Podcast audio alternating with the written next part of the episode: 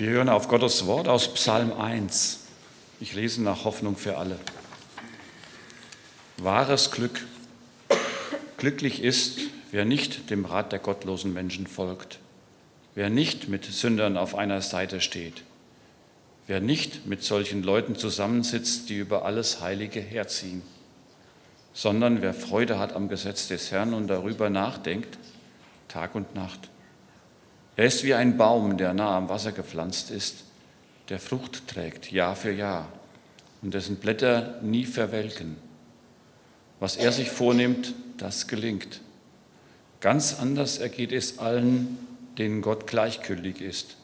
Sie sind wie Spreu, die der Wind verweht. Vor Gottes Gericht können sie nicht bestehen, weil sie seine Gebote missachtet haben. Sie sind aus seiner Gemeinde ausgeschlossen.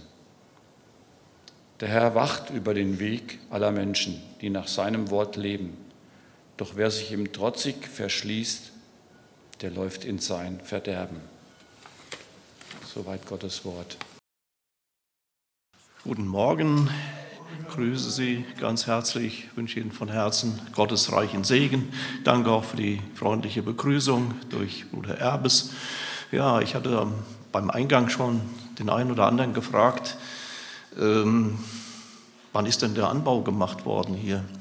Denn ich kenne das Haus eigentlich nur, naja, ich war ja in der Zwischenzeit schon ein paar Mal hier gewesen, aber ganz am Anfang, so in den 70er Jahren, da war ich mit Klaus Strobel äh, eingesegnet worden und Klaus Strobel kam nach Sellenroth. Das war im Jahre 1969. Und danach bin ich dann auch hier gewesen und habe auch eins seiner Kinder hier gesegnet. Da war der Eingang von der hohen Treppe aus hier rein. Und dann bin ich immer wieder mal hierher gekommen. Also ganz kurz zu meiner Person. Ich bin also 15 Jahre in Marburg gewesen. Erstmal in äh, Schwarzenborn habe ich ganz vergessen, Blickborn City, ne? fünf Jahre. Und äh, danach 15 Jahre in Marburg, dann 15 in Alsfeld dann im Saarland sechs Jahre und dann im Ruhestand ab zehn. Da bin ich dann also hin und her gewandert nach Alsfeld, das Haus von unseren Kindern gehütet, dann zurück ins Elternhaus nach Butzbach und von dort aus bin ich hierher gekommen. Bin verheiratet, meine Frau sitzt hier vorne und äh, wir haben drei Söhne, die in Deutschland verstreut leben und äh, ja, mit denen wir auch eine gute Verbindung haben. Wollen Sie noch was hören? Alles beim Kaffeetisch dann nachher. Ja, ja ich äh, möchte den Text dazu lesen, zu dem Thema Salz und Licht, die Bestimmung des Christen in der Welt. Das ist in Matthäus 5, 13 bis 16. Ihr seid das Salz, das die Welt vor dem Verderben bewahrt. Aber so wie das Salz nutzlos ist, wenn es seine Kraft verliert, so seid auch ihr nutzlos, und man wird über euch hinweggehen, wenn ihr eure Aufgaben in der Welt nicht erfüllt. Ihr seid das Licht der Welt. Eine Stadt, die hoch auf dem Berg liegt, kann nicht verborgen bleiben. Man zündet ja auch keine Lampe an und deckt sie dann zu. Im Gegenteil, man stellt sie so auf, dass sie allen im Haus Licht gibt. Genauso soll euer Licht vor allen Menschen leuchten. An euren Taten sollen sie euren Vater im Himmel erkennen und ihn ehren. Lieber himmlischer Vater, wir danken dir jetzt für deine Gegenwart. Bitte öffne unsere Herzen, dass wir dein Wort verstehen, lass hören und reden, gesegnet sein. Amen. Jesus bezeichnet seine Jünger als das Salz der Erde. Das ist eine gewaltige Aussage. Ob wir die ganze Ungeheuerlichkeit dessen, was Jesus hier sagt, wirklich ermessen können? Ihr seid das Salz der Erde. Er sagt wohlwissend um die kommenden dramatischen Ereignisse, ihr Jünger, die ihr vor mir steht, ihr gar nicht prominenten, bedeutungslosen Leute, ihr armseliges Häuflein, die ihr armseliger seid, als ihr jetzt noch denkt. die ihr bald in eurer kleinen Ecke versagt, die ihr darüber diskutiert, wer wohl der Größte unter euch sei, die ihr einschlaft, wenn Wachen angesagt ist, die ihr verleugnet, wo bekannt werden müsste, ihr armseliges Häuflein, ihr seid das Salz der Erde. Jesus sagt nicht, ihr sollt es sein, als ob man das machen könnte, sondern er sagt, ihr seid das Salz, weil euer Vater im Himmel euch dazu bestimmt hat. Begreift ihr das? Das heißt doch nichts Geringeres als dies. Die ganze Erde wird von euch gesalzen und erleuchtet. Die Öffentlichkeit muss mit euch rechnen. Staat und Wirtschaft, Politik und Kultur stehen in eurem Kraftfeld. Muss man sich bei solchen Worten nicht an den Kopf fassen? Redet hier nicht der helle Wahnsinn? Doch es liegt eine ungeheure Bestimmtheit in Jesu Worten. Jesus blickt hier bereits weit in die Zukunft. Er sagt so viel wie, durch euren Einfluss, durch eure Strahlkraft wird eine heilende Wirkung ausgehen in alle Bereiche des Lebens. Durch euch wird eine schuldbeladene Welt wieder neue Hoffnung schöpfen. Aber noch einmal, ist das nicht zu viel gesagt? Streicht nicht die Wirklichkeit unseres Lebens dies alles glattweg durch? Wenn wir auf die Aktivitäten der Christen allein schauen, dann mag das oft so sein. Aber Jesus geht es hier vor allem um die Wirkung, nicht um die Aktivität. Es geht ihm um die Wirkung, nicht auf das, was wir alle so tun und machen. Jesus denkt hier an die Andersartigkeit seiner Jünger, die durch ihn eine neue Sichtweise erhalten. Er denkt an seine Jünger, die an Pfingsten seinen Geist empfangen werden, die durch ihn umgepolt werden zu einem Leben gegenseitigen Helfens und Dienens, zu einem Leben der Gnade und der Hoffnung. Ihr seid das Salz der Erde, ihr seid das Licht der Welt. Jesus kann diese Aussage machen, weil er um die ewige weil er um die nie versiegende Quelle weiß, aus der er selbst lebt. Und aus der auch seine Jünger immer wieder gespeist werden sollen.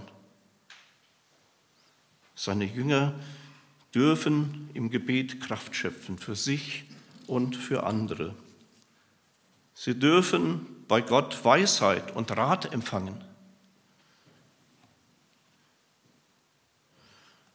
Sie dürfen bei ihrem Herrn lernen, Barmherzigkeit zu üben, einander anzunehmen, lieb zu haben, zu vergeben, einander zu dienen. Und mit diesem neuen Leben werden und dürfen sie ihre Umwelt durchwürzen. Doch wollen wir auch darauf achten, dass Jesus nicht gesagt hat, ihr seid der Honig der Welt, ihr seid, sondern er hat gesagt, ihr seid das Salz der Erde. Es gibt Menschen, die Jesu Worte bewusst oder auch unbewusst missverstehen, manchmal auch verdrehen und es so ein bisschen versüßen wollen. Sie glauben an einen lieben Gott, der das Böse nicht wahrnimmt, dem ihr Lebensstil praktisch e-, egal ist, der nichts dagegen hat, wenn sie seine Gebote der Zeit anpassen, dem allgemeinen Trend folgen. Sie glauben an einen lieben Gott, der Liebe nur so versteht, wie Sie es gerne möchten, der uns gelegentlich ein wohltuendes Glücksgefühl vermittelt, der uns Trostworte zukommen lässt, wenn wir mit unserem Lebensmut am Ende sind. Jesus sagt ganz klar, er sagt ganz unmissverständlich, ihr seid das Salz der Erde. Was heißt das nun konkret? Salz, ja, es ätzt und es beißt. Das beste Beispiel wäre dafür ist ja Jesus selbst. Und denken wir an seine Bergpredigt, die keine Halbheiten noch Kompromisse duldet. in der sich das Leben Jesu, man kann auch sagen, das neue Sein in Jesus widerspiegelt. Keine größere Rede ist je auf Erden gehalten worden, die so viel an innerem Widerspruch, aber auch an positiver Veränderung bewirkt hat. Und denken wir auch an seine Erklärung und Zuspitzung des alttestamentlichen Gesetzes, wo er in messianischem göttlichen Sendungsbewusstsein die Gebote Gottes erklärt und verfeinert, indem er sagt, ihr habt gehört, ich aber sage euch. Von Jesus heißt es, er tat allen wohl. Er heilte seelisch und körperlich, krank, körperlich Kranke. Doch die Händler und die Wechsler trieb er aus dem Tempel Gottes und stieß ihre Tische um. Seine Anklage gegen die Pharisäer ließ sich an Schärfe kaum noch überbieten. Wehe euch, ihr Heuchler, die ihr das Himmelreich zuschließt vor den Menschen. Ihr kommt nicht hinein und die hinein wollen, lasst ihr nicht hineingehen. Wie unerbittlich ist doch Christus in dieser grandiosen Auseinandersetzung. Man kann innerlich erschrecken, ob diesen schonungslosen Weherufen, die so gar nicht zum Bild vom sanften und weichen Jesus passen, dass sich die Christenheit fälschlicherweise von ihm zurechtgemacht hat. Vielmehr verläuft die Front gegenüber den Pharisäern in einer schroffen Gegensätzlichkeit, die keine Abschwächung duldet. Jesus macht in seiner Rede gegen die Pharisäer, den Schriftgelehrten aller Jahrhunderte, den Prozess. Kann man sich verwundern, dass diese dann den Spieß umdrehen und ihm den Prozess machten, der ihn zum Tode am Kreuz führte? Dort starb er dann, stellvertretend für uns alle, für dich und für mich. Man muss mutig sein, um christlichen Ja, man muss mutig sein, um christliche Wahrheiten zu vertreten. vertreten.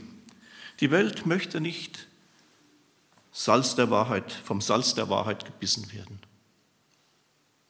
Es ist bedenklich, wenn, man nicht mehr Salz sein, wenn wir nicht mehr Salz sein dürfen, wenn Kommentarfunktionen in Zeitungen gesperrt werden. Wenn jemand aus Angst nicht mehr seine Meinung sagt und die Wahrheit nur aus Satire, in Satire, als Satire verpackt weitergegeben werden kann, dann ist die Demokratie gefährdet, die vor allem vom Diskurs lebt. In der FAZ schrieb ein Lehrer, Wer in der Demokratie schläft, der wacht in der Diktatur auf. Unbequeme Wahrheiten als Fehlinformationen zu bekämpfen, wie von bestimmten Stellen angestrebt, ist Meinungsdiktatur. Wo Salzkraft bei Jesu Zeugen ist, da findet man auch das saure Reagieren. Denken wir in diesem Zusammenhang an den Bremer Pastor Olaf Latzel. Ist schon eine Weile her, ich weiß. Man hatte ein Strafverfahren gegen ihn eingeleitet, weil er in einer Predigt seiner Gemeinde in Bezug auf das erste Gebot, du sollst keine anderen Götter vor mir haben, vom Besuch gemeinsamer Gottesdienste mit Muslimen abgeraten hat. Es drohten ihm fünf Jahre Haft. Und nur aufgrund massiver Proteste auch der Christen wurde das Verfahren eingestellt. Das Gericht sah plötzlich keine Rechtsgrundlage mehr für gegeben. Es kostet demnach immer mehr Mut, den christlichen Glauben zu bekennen. Der Honiggott der ideologischen Weltanschauungen war und ist leichter zu ertragen. Und darum schreit die Welt nach den, dem gottlosen Kalb, nach den Honiggöttern, die unsere tiefsten Wunden vergessen machen. Diese unsere Welt will natürlich viel lieber Honig als Salz. Sie will nicht gebissen, nicht im Gewissen beunruhigt, nicht an wunde Stellen im Leben erinnert werden. Wer möchte das schon? Sie will nicht am Nerv ungerechten Verhaltens berührt werden. Sie will Heilung ohne Schmerzen. Ja, das Salz hat schon seine Wirkung. Es hat auch eine fäulnisverhindernde Wirkung. Es hat auch eine konservierende Kraft. Es wirkt dem Zerfall entgegen, indem es schädliche Bakterien zerstört. Es hält Fäulnisprozesse auf und es bekämpft sie. Das Fleisch des Abendlandes wird immer mehr stinkig und es wird immer mehr faulig, weil das Salz immer weniger wird. Gewiss, man hat Fortschritte gemacht, man ist, man ist technisch auf der Höhe, man weiß, das Leben zu genießen, aber tief im Gebälk, im Gebälk einer Gesellschaft, die nur noch Genuss anstrebt, sitzt der Wurm. Das wird einem so richtig bewusst, wenn man Michael Hullebecks neuesten Roman Unterwerfung liest, in dem er die Trostlosigkeit der französischen, auch der europäischen Gegenwart beschreibt, in der jeder fast willenlos dem Drang ausgeliefert ist, sich in der von Geld und Gier getriebenen Marktgesellschaft ja, unter Preisgabe natürlich des christlichen Glaubens einen beneidenswerten Platz zu erkämpfen. Wir leben noch viel mehr vom christlichen Erbe vom Salz in der Suppe, als wir ahnen. Und das ist etwas, was mir persönlich viel Sorge macht. Das christliche Erbe wird immer mehr aufgesaugt. An seine Stelle tritt Gleichheitsideologie, tritt Tugendlehre, Hass auf bürgerliche Tugenden, was könnten wir nicht alles sagen? Immer mehr islamische Lebensweise. In manchen Städten ist das schon gang und gäbe. Ich sagte ja vorhin, ich war sechs Jahre in Völklingen im Saarland und wir lebten umringt von einer anderen Kultur. Und ich weiß, was das bedeutet, wenn das noch mehr stattfindet. Tja, da gab es so manches zu sehen und zu erleben. Und die Folgen von all dem sind Chaos, Aufstand, Zerstörung unserer Kultur. Und wo der heiße Draht nach oben nicht mehr glüht, wo christliche Werte nicht mehr zählen bleiben, Mitmenschlichkeit bleiben, Geduld und Freundlichkeit auf der Strecke und breitet sich letztlich geistige, geistliche und materielle, materielle Dürre aus. Da geht es mit allem kontinuierlich abwärts, auch mit der Wirtschaft. Und um diesen Prozess entgegenzutreten, sind Jünger Jesu nötig. Christen, die neue Salzkraft in diese Welt tragen. Christen, die diese Welt gegen die eingedrungenen Giftstoffe der Fäulnis und der Verwesung immunisieren helfen. So wie ein paar Körner Salz ein, eine große Masse von Teig verändern können, so können bereits wenige Christen, ja, wenige Christen, viel erreichen, wenn sie Gottes Wort in diese Welt hineintragen und vor allem ausleben. Wenn uns Christen manchmal das Zagen überfallen will darüber, dass wir so wenige sind und dass unser Glaube so wenig Zustimmung findet in dieser Welt, dann soll uns Jesu Wort trösten, der nicht gesagt hat, ihr seid der Teig der Welt oder ihr oder gar ihr, ihr, ihr Christen sollt identisch sein mit der Weltmasse, sondern er hat doch gesagt, ihr seid das Salz, das bisschen Salz, das hinzugehört. Und das ist von Natur aus immer, ja, es ist immer eine kleine Menge. Und darum verzage nicht als Christ inmitten einer zahlenmäßig weit größeren heidnischen Umgebung, inmitten von Gesundheitswahn und Gleichheitsideologie. Du bist berufen, diesen gottlosen Teig zu durchsalzen. Und welch eine Salzkraft kann schon von einem Körnlein nur ausgehen? Wenn nur ein Christ bei einem faulen Witz nicht mitlacht, dann kann dadurch allen anderen das Lachen vergehen. Wenn einer nur Vergebung übt in einer durch Intrigen und Feindschaften vergifteten Umgebung, dann ist auf einmal eine heilende Kraft auf dem Plan. Und wenn einer Christus bekennt, kann die faule Atmosphäre einer ganzen Versammlung gereinigt werden. Wenn einer nur sagt, ich aber glaube an Christus, dem Herrn der Welt, da kann das spießige Stammtischgerede vom Geist der Wahrheit durchläutert werden.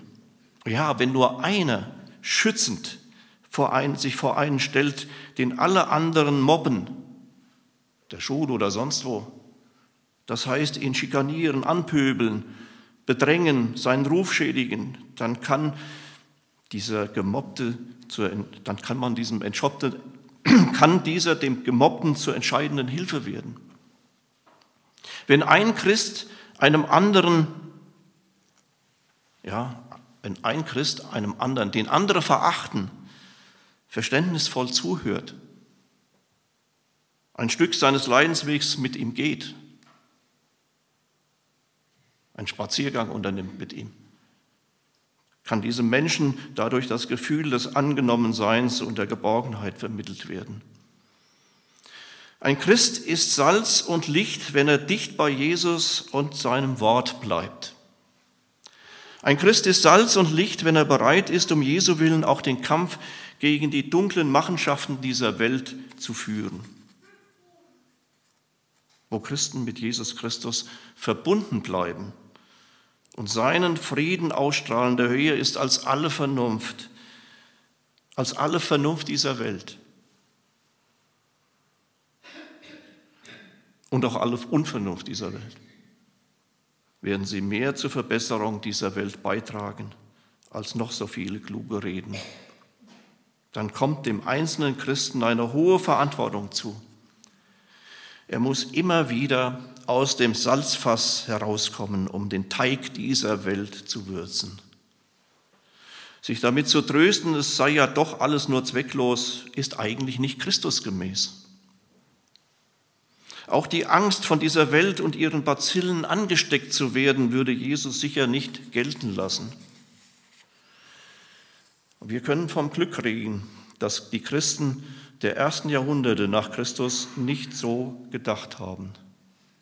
Der Kirchenvater Justin der Märtyrer, geboren um 100 nach Christus in, in Rom, schrieb an den römischen Staat seine Aus und seine Ausführungen enden mit den Worten, Ihr Kaiser habt in der ganzen Welt keine besseren Helfer und Verbündeten zur Aufrechterhaltung der politischen Ordnung als uns Christen. Ich habe gestern noch lange gelesen, am Buch von Hugo Rahner, der hat also die, die Briefe, die damals geschrieben worden sind, äh, an die heidnischen Kaiser, in griechischer Schrift. Er hat diese Briefe veröffentlicht und übersetzt, weitergegeben. Äh, das Buch heißt Kirche und Staat im frühen Christentum. Da hat der bedeutende Kirchenschriftsteller Tertullian, also circa 160 nach Christus, und der große Theologe Origenes im Jahre 185 bis 254 sich mit seinen Schriften ebenfalls an den Kaiser gewandt und an die Sekretäre des Kaisers, an diesen Celsus, der so auf die Christen immer ja, giftig reagierte. So schreibt er Origenes an den hartnäckigen Christenfeind Celsus eine lange Ausführung darüber, dass und wie Christen, wie Christen das Salz der Erde sind. Hochinteressant. Und aufgrund vieler solcher Zeugnisse von, von Christen, die Jesus bewusst nachfolgten, hat sich einst das Evangelium im durch und durch antichristlichen römischen Reich mehr und mehr ausgebreitet. Und heute? Das Wort, ihr seid das Salz der Erde, führt uns in eine ernste Selbstprüfung.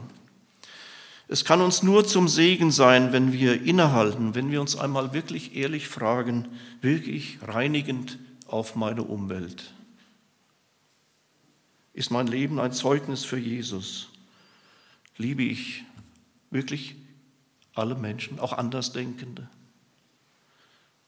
Habe ich Einfluss auf meine Umwelt? Trage ich Sorge für mein Volk? Bestimmt Jesus mein Reden und mein Leben? Habe ich mich innerlich von Menschen abgesetzt, mit denen Jesus den Kontakt sucht, weil er sie liebt? Salz kann auch seine Kraft verlieren, es kann auch unbrauchbar werden. Jesus sagt, wenn das Salz dumm wird, dann ist es zu nichts mehr zu gebrauchen. Der Herr möge uns davor bewahren, dass uns, dass uns die Salzkraft verloren geht, dass wir mit dem allgemeinen Strom schwimmen, statt gegen ihn.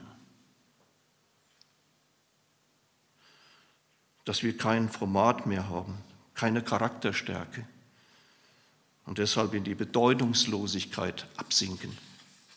Jesus sagt, ihr seid das Salz der Erde. Er sagt, und er sagt ebenfalls, jetzt kommen wir zum Licht, ne? er sagt, ihr seid das Licht der Welt. An einer anderen Stelle sagt Jesus von sich selbst, ich bin das Licht der Welt. Jesus ist letztlich das allein wahre Licht, das diese Welt erhält. Aber die Jünger und wir dürfen gleichsam von ihm angestrahlte Leuchtkörper sein. Ja, man kann sagen, er ist wie die Sonne, wir wie der Mond, der die Strahlen einfach nur reflektiert. Das heißt, nur im ständigen Kontakt mit dem wahren Licht, mit Jesus selbst, können die Jünger und auch wir letztlich unsere Aufgabe erfüllen, Licht in die Dunkelheit dieser Welt zu strahlen. Licht erleuchtet und vertreibt die Finsternis. Es muss darum auch nach außen hin sichtbar werden, dass wir Christen sind. Licht weist den Weg, es warnt vor den Gefahren der Dunkelheit. Es soll erleuchten und nicht abgedunkelt werden. Jesus sagt, man zündet auch kein Licht an, um es dann unter den Scheffel zu stellen. Man stellt es vielmehr auf den Leuchter, dann leuchtet es allen, die im Hause sind. Ja, Licht gehört an einen sichtbaren Platz. Und darum die Frage auch an uns, gleichen wir einem Leuchtturm? Lassen wir unser Licht leuchten, damit Menschen das durch uns das wahre Licht erkennen und finden. Ja, wir dürfen uns dabei an Jesus orientieren. Er hat es nicht vorgezogen, in der Reinheit und Klarheit der himmlischen Welt zu leuchten, sondern er ist doch in das Dunkel unserer, unserer Welt gekommen. Er hat sich doch in diese arme Menschheit freiwillig hineinbegeben, ja, freiwillig hineinbegeben und sich von Bethlehem bis Golgatha alle Zeit an uns Menschen verzehrt. Er hat uns gesagt und vorgelebt, was es heißt, Licht und Salz in dieser Welt und für diese Welt zu sein. In der Drei-Groschen-Ober geht Brecht auf die furchtbare Fähigkeit des Menschen ein, sich gefühllos zu machen für die Armen, für die Elenden. Und er lässt darum den Leierkastenmann sagen, und die einen sind im Dunkel und die anderen sind im Licht. Doch man sieht nur die im Lichte, die im Dunkeln sieht man nicht. Das ist unsere Welt. Und doch Jesus sah auch die im Dunkeln. Er hatte nicht Angst, das Reich Gottes könne Schaden nehmen, wenn er den Kontakt mit denen im Dunkel suchen würde. Der Herr dieser Welt ist nicht an ihnen vorübergegangen. Und auch heute ist er denen, die im Dunkel sitzen, nahe. Er will dich und mich gebrauchen, damit wir sein Licht in die dunklen Winkel unserer politischen Gemeinde und dieser Welt hineintragen zu den Armen, zu den Einsamen, zu den Alten, Kranken, Schwachen, Notleidenden. Gott hat sie uns vor die Füße gelegt, damit wir ihnen helfen und sie zu Christus führen. Lassen wir uns von ihm gebrauchen. Ihr Lieben, das Salz wirkt meist mehr im Stillen. Man sieht seine Wirkung nicht gleich. Wir können dabei auch an die unscheinbare Wirkung eines Christen auf seine Familie, auf seine Arbeitskollegen und Bekannten denken. Oder an das mutige Eintreten des Christen für Wahrheit und Gerechtigkeit und Frieden. Das Licht dagegen wirkt öffentlich und sichtbar. Es soll hineingetragen werden in alle Zweige des öffentlichen Lebens, in unsere kleinen und großen Verhältnisse des Lebens, in die Erziehung unserer Kinder, in Schulen und Universitäten. Und es gibt keinen Grund, unser Licht unter den Scheffel zu stellen und unsere guten Werke vor der Welt zu verbergen. Auf eines aber ist ganz besonders zu achten. Und damit möchte ich schließen. Nicht die Lampe, nicht wir selbst, sondern der Schein, das, was Gott an uns und durch uns wirkt, soll sichtbar sein, vor allem sichtbar sein. Nicht die Lampe, nicht wir selbst, sondern der Schein, das, was Gott an uns und durch uns wirkt, soll sichtbar sein. Denn Gott allein gebührt alle Ehre. Amen.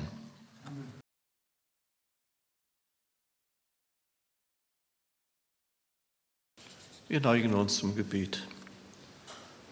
Herr Jesus Christus, wir danken dir. Wir preisen deinen Namen als das wahre Licht der Welt. Wir danken dir, dass du uns in deine Nachfolge gerufen hast und würdigst, in dieser verdrehten, verkehrten, dunklen Welt Licht und Salz zu sein. Danke, dass wir nicht erst Salz und Licht sein müssen, sondern es bereits sind, weil du durch deinen Heiligen Geist in uns Wohnung genommen hast. Hilf uns aber auch, dass wir es noch viel mehr werden. Danke, dass wir in dir eine ewige, nie versiegende Quelle haben, durch die wir immer wieder neu gespeist werden dürfen, dass wir im Gebet Kraft schöpfen, Weisheit und Rat empfangen dürfen für uns und andere zum Wohl dieser Welt. Gib, dass das Licht in uns nicht erstirbt und dass das Salz seine Kraft bei uns nicht verliert. Und lass uns nicht resignieren, wenn wir nur so wenige sind, sondern uns darauf besinnen, dass in deinem Reich noch nie die Menge entscheidend war. Vergib uns aber auch, wo wir dich nicht würdig vertreten haben, wo keine Leuchtkraft von uns ausging. Bitte hilf uns noch mehr auf dich zu sehen und von dir zu lernen, was es heißt, Licht und Salz zu sein in dieser Welt und für diese Welt. Und schenk uns den Mut, mit deinen Möglichkeiten zu rechnen.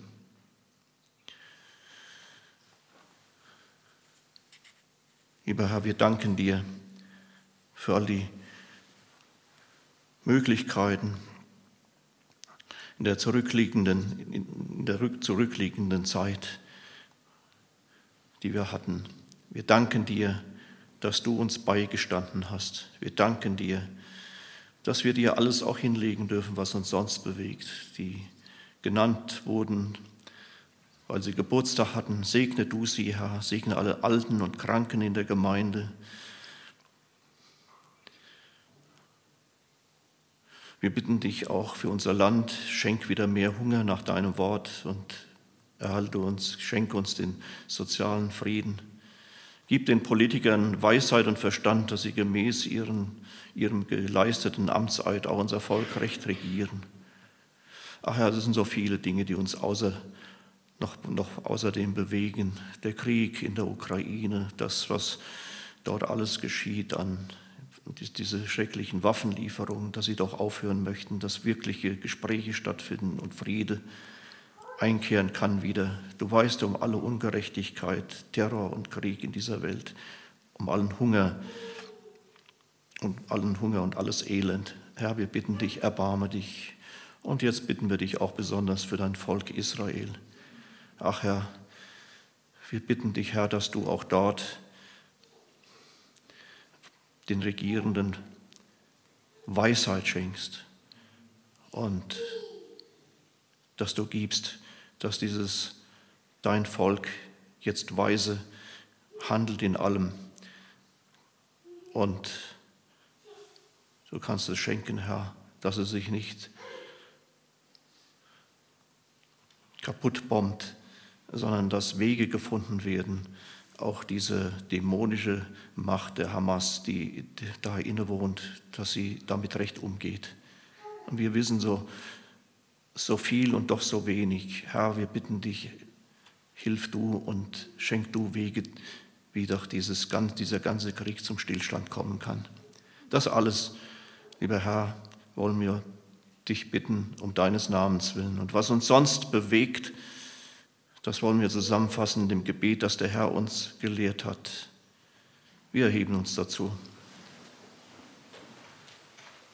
Vater unser im Himmel, geheiligt werde dein Name, dein Reich komme, dein Wille geschehe, im Himmel so auf Erden. Unser tägliches Brot gib uns heute und gib uns unsere Schuld, wie auch wir vergeben unseren Schuldigern.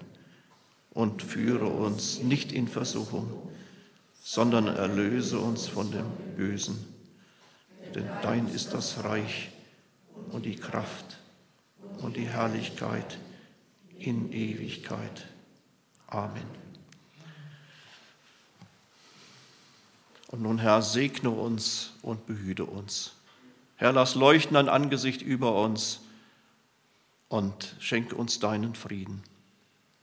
Herr, erhebe dein Angesicht über uns und gib du uns deinen Frieden.